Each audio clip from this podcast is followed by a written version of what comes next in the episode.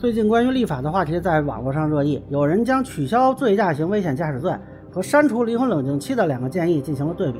虽然我也是反对前者，但是不得不说，这取消离婚冷静期的建议，它的论述从文本层面看就没戏。这是为什么呢？大家好，我是关注新闻和法律的老梁，让我来跟您聊聊这事儿。这是前几天我看到的一个微博啊，转发量还挺高的，就说把两个建议的人呢做了对比，一个是咱们之前节目介绍过的朱雷玉先生，另一个是蒋胜男女士。我看网友的评论基本上都是一边倒啊，大多数都是赞成蒋女士的。她除了提出要求删除离婚冷静期之外呢，还提了强制婚检、提高性处女年龄、取消公务员考试三五岁限制等一系列建议。但是我必须得说啊，虽然我个人是认同蒋女士大部分建议的理念。但是不知道大家注意到没有，她上述几个建议，尤其是关于立法的建议，目前还没有成功的。其实从专业角度看，蒋女士关于离婚冷静期的建议，从文本层面就可以看出来不太符合立法规则。呃，我觉得她可能对法学应该是不太了解。那么咱们先介绍一下什么是立法这件事，本质上说就是国家认可或者设立一组权利义务责任，来构建一条或者一组社会规则，满足社会秩序的一个需求。离婚冷静期就是给离婚这个权利设计了一个义务约束。其实离婚本来也有约束，比如说本人要求到场，那么协议离婚要先有协议，包括起诉离婚受女性哺乳期限制。为了便于理解呢，咱们可以打个比方，这个婚姻制度就像是马路啊，因为有人过马路乱闯，那咱们就要规定一个红绿灯制度，红灯停，绿灯行。这时候有人问了，我有急事儿怎么办？那么正常的逻辑，接下来应该问的是你有什么急事儿？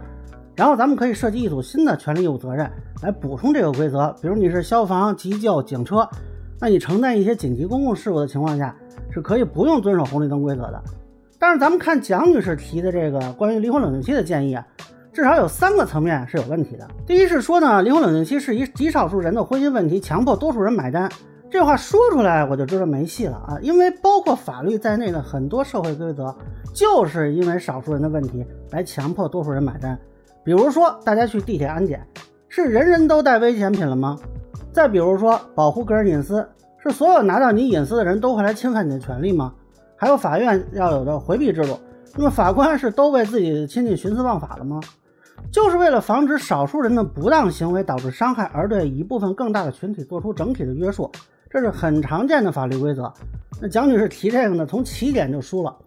第二呢，蒋女士说草率离婚的人不足百分之五。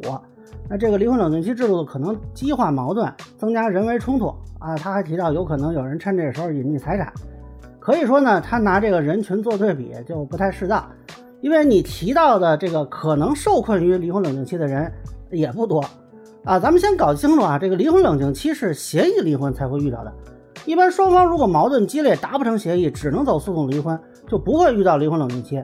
你比如说一百对要离婚的夫妻，因为这个离婚肯定不会是一件很愉快的事儿嘛，可能只有三十对能达成协议，他们才会遇到离婚冷静期。另外七十对打得鸡飞狗跳啊，还有家暴啊什么的，那根本就不可能达成协议，只能是诉讼离婚。然后这三十对呢办协议离婚的，可能因为之前都商量好了吧，出现反悔的情况是比较少的。假如有十分之一的人会出现反悔的情况，那这个比例也不低了啊，就可能也就是三对儿。那么这三十天呢，他们完全还可以再协商。因为之前签好了协议嘛，是有这个协议基础的，啊，假如有一半协商不成啊，往多了说就不超过两对，这就百分之二。那可能有人说了，哎，你这个算法不对，我觉得某个位置的比例应该更高。问题是蒋女士你也没算呀，现在说草率离婚的百分之五是她拿出来的数据，那受困离婚冷静期的人有多少？不能说你觉得多，那还有人觉得少呢。至少目前没有任何证据证明这个人群的比例远高于草率离婚的人群。那咱们采用一个折中的方案，就是认为这两个群体的社会规则需求可能是同时存在的。那立法上通常是综合考量，但问题是蒋女士这个表述呢，又把这两个需求对立起来了。所以如果硬要二选一啊，进入离婚冷静期后又反悔，是可以通过诉讼离婚解决的。但是草率离婚是没有这样的选项的。当然也可以说将来选择复婚，但是这个救济成本过高，尤其是对未成年人可能造成的损伤是极大的。当然，我们知道诉讼离婚的难度也很高啊，但是相比之下，诉讼离婚的成功率要比说指望草率离婚的两个人复婚，这个成功率可能是不一样的，那成本也不一样。那不好意思，二选一肯定就舍的是你啊。这个时候就说到这个蒋女士的第三个问题，他提出的建议是删除条款。呃，这个从技术层面恐怕就输了。刚才说了，其实，在立法的时候，通常不做二选一，而是看能不能通过规则补充和例外来满足更多需求。比如，对于警察使用暴力的权利，你说警方有没有需求？肯定有吧。但是你说有没有滥用警权的问题？肯定也有吧。所以结果是授予他的权利，但是限制使用警权。那么用规范化执法来从制度层面进行约束啊，包括咱们之前讨论的很热门的这个废死问题。我们既没有废除死刑，也没有说不做限制，而是把死刑复核权收归最高法，以求少杀慎杀。恕我直言啊，很多人讨论这个问题的时候啊，总是非此即彼。就这个离婚冷静期呢，它要不就是有，要不就是没有，这恐怕就不是一个很理智的选项了。就好像我说这个设立红绿灯啊，你说有急事儿，那咱们可以商量你是什么急事儿。但有些人呢，不是说设计新的权利义务责任来补充，而是说咱们把红绿灯都废了吧，哎，那肯定是不行的。那么具体到离婚冷静期的问题呢？呃，我觉得能不能考虑说规定基础情况不适用啊？就类似于说正当防卫可以不用负刑事责任一样。比如说呢，一方有伤害另一方被治安或者刑事处罚的记录的不适用；一方存在赌博、吸毒等恶习的可以不适用；或者上述情况啊，三十天后有一方确认离婚即可。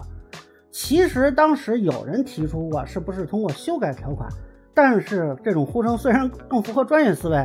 可惜并不为很多人士所接受，那么很多人还是一股脑的要求废除，结果大家可以看到哈，有目共睹。反过来呢，咱们看这个朱先生提的这个醉驾型危险驾驶罪取消的问题，虽然我完全不同意他的理念，虽然我坚决反对取消，但是不得不承认他这个建议从专业上是合格的，至少从立法上是可以讨论的。那所以呢，受欢迎的建议不一定合乎立法规则。合乎规则的呢，又不太受欢迎，这是为什么呢？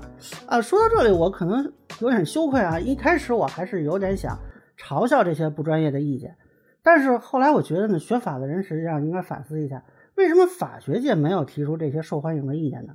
又或者说，法学界的老师们是否关注到女性对相关问题的呼声呢？有没有考虑过去满足女性在这方面的需求呢？我们学法律的初心难道不是为了服务公众吗？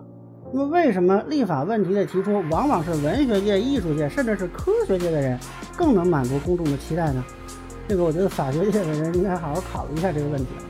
那以上呢，就是我对立法话题的一个分析啊，个人浅见难免疏漏，也欢迎有不同意见小伙伴在评论区和弹幕里给我留言。如果你觉得说的还有点意思，您可以关注我的账号老梁不郁闷，我会继续分享更多关于新闻和法律的观点。谢谢大家。